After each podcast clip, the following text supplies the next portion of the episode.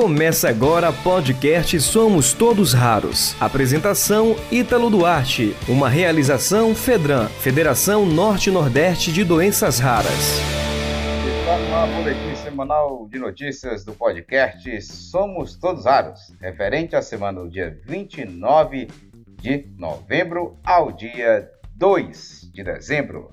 Primeira notícia: entidades criticam falta de transparência na elaboração do modelo de avaliação das pessoas com deficiência. Representantes da sociedade civil reclamaram de falta de diálogo e de transparência por parte do governo federal no processo de elaboração do modelo único de avaliação biopsicossocial da pessoa com deficiência. O tema foi debatido na terça-feira, dia 30 de novembro, na Câmara dos Deputados. Deputado apresenta projeto para instituir o Dia Nacional do Medicamento Biosimilar.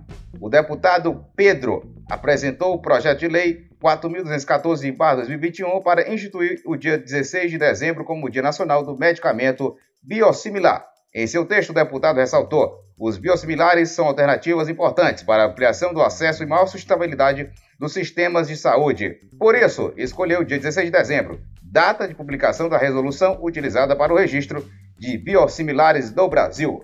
A audiência pública vai debater sobre a disponibilização do medicamento Brineura para a doença de Batten no SUS.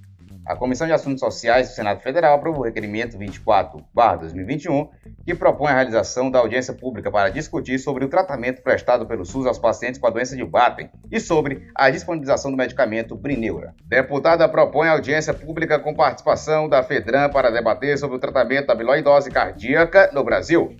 A Comissão de Defesa dos Direitos das Pessoas com Deficiência promoveu votação na terça-feira, dia 30 de novembro, às 13 horas. O requerimento 95-2021, que visava a realização de audiência pública para debater sobre o tratamento de amiloidose cardíaca no Brasil.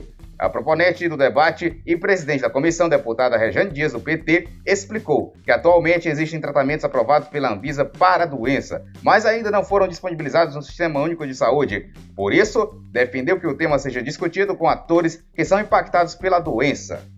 Você ouviu o podcast Somos Todos Raros. apresentação Ítalo Duarte. Uma realização Fedran, Federação Norte-Nordeste de Doenças Raras.